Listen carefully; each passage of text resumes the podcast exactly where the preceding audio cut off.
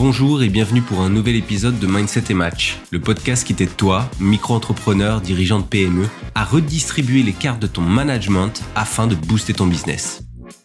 Pour ne rien manquer des nouveaux épisodes diffusés tous les mardis à 7h, je t'invite à me suivre, t'abonner dès maintenant en cliquant sur le bouton de follow et à télécharger l'épisode si tu souhaites pouvoir l'écouter à nouveau plus tard.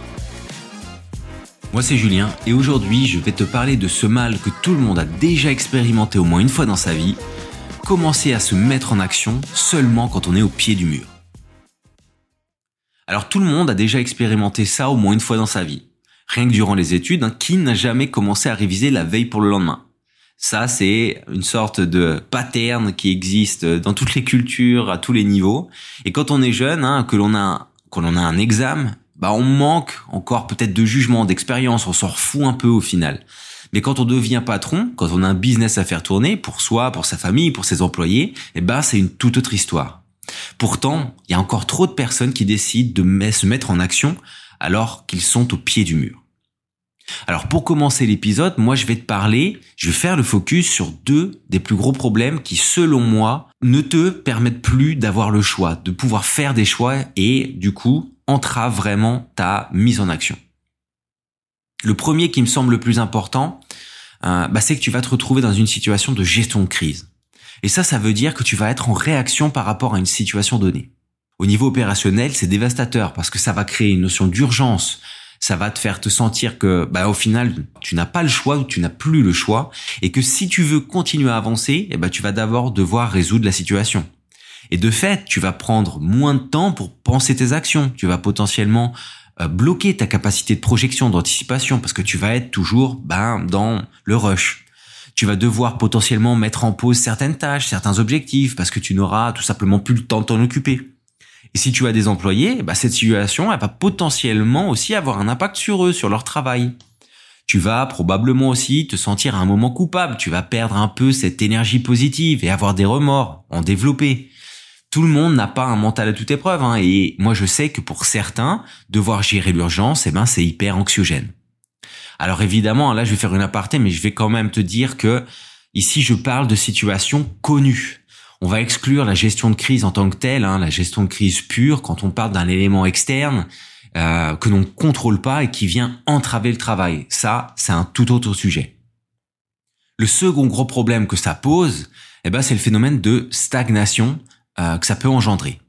Dans beaucoup de cas, avancer uniquement en réagissant au problème va t'empêcher d'avancer de manière efficace. C'est fatigant, ça crée du stress, ça joue sur le mental. Et si tu penses bien, eh ben tu ne crées pas une entreprise et tu n'embauches pas des personnes pour que tout le monde travaille en pensant uniquement à gérer des choses qui auraient pu être anticipées ou aux conséquences négatives si X sujet n'est pas résolu. Dans ce cas, tu auras beau développer un idéal, une vision de ton activité que tout le monde va partager, auquel tout le monde va adhérer, mais personne ne va réussir à voir une évolution positive. Imagine le discours que cela peut créer en toi ou chez les collaborateurs. Et ce genre de discours, eh ben, moi, je l'ai déjà entendu. Ça pourrait donner quelque chose du style, euh, bah, je sais pas pourquoi je continue ici parce que de toute façon, euh, j'ai trop de problèmes à résoudre tout le temps. Ou alors, j'ai accepté ce job parce que je pensais que j'allais pouvoir faire une différence et m'épanouir, mais au final, on est toujours en réaction et rien n'avance. Alors du coup, quelle est la solution? Bah Pour moi, il n'y en a pas 36. Il faut créer une logique d'anticipation. Alors je sais qu'en disant cela, on va me tomber dessus en me disant euh, bah qu'on peut pas tout anticiper et puis euh, que l'on peut devenir totalement improductif en anticipant tout le temps. Et puis c'est vrai. Mais l'idée ici, ce n'est pas de chercher à tout contrôler. C'est impossible, on le sait. Et puis c'est tout aussi destructeur. L'idée, c'est que quand on gère une activité, quand on manage une entreprise, des collaborateurs, eh ben, il est essentiel de créer cette base d'anticipation. Et en quoi elle consiste?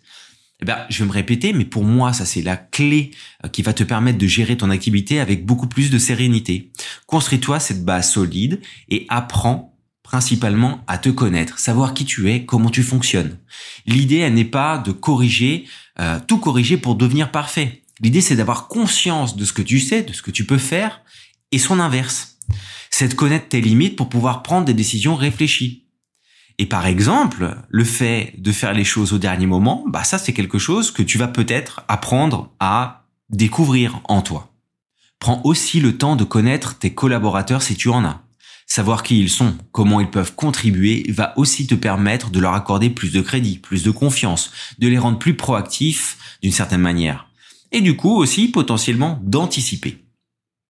Analyse aussi et comprends ton environnement, celui dans lequel évolue ton entreprise. Trop souvent, moi, je vois des personnes qui se retrouvent en difficulté parce qu'ils ont complètement sous-estimé l'écosystème dans lequel ils évoluent et dans lequel leur entreprise évolue. Ici, on parle d'un challenge lié à la concurrence, aux fournisseurs, aux partenaires. Bref, c'est tout l'écosystème dans lequel navigue l'entreprise. Et une fois que tout cela sera fait, une fois que tu seras passé par ces trois étapes, eh ben, tu seras beaucoup plus à même de créer des objectifs à long, moyen, court terme et de planifier tes actions. Non pas que ça va éliminer la réaction. Il y aura toujours des facteurs externes hein, que tu ne contrôles absolument pas et qui viendront entraver ta marche en avant. Mais au moins, tu dégageras beaucoup plus de sérénité et de contrôle sur les actions à mettre en place pour surmonter la dite difficulté. Tu auras développé cette capacité à toujours avancer en ayant des objectifs clairs et en ayant réellement cette feuille de route que tu vas pouvoir suivre. Au final, bien manager son activité, eh ben, c'est pas vouloir tout contrôler. C'est développer une forme d'intelligence et des automatismes qui te permettront d'avancer avec plus de logique et de sérénité. C'est toujours garder en tête que la réactivité perpétuelle est l'un des ennemis les plus dangereux qui va entraver l'évolution de ton activité. Merci d'avoir écouté Mindset et Match, le podcast. J'espère que cet épisode t'aura aidé à comprendre que pour construire ton business, il est essentiel de te donner le choix avant de ne plus en avoir aucun. Si cet épisode t'a plu, n'hésite pas à t'abonner, partager. Et si tu veux discuter de ce qui te préoccupe au niveau du management de ton activité, de tes équipes, tu peux me contacter sur LinkedIn et WhatsApp. Le lien et le numéro sont en description. C'était Julien, à mardi prochain.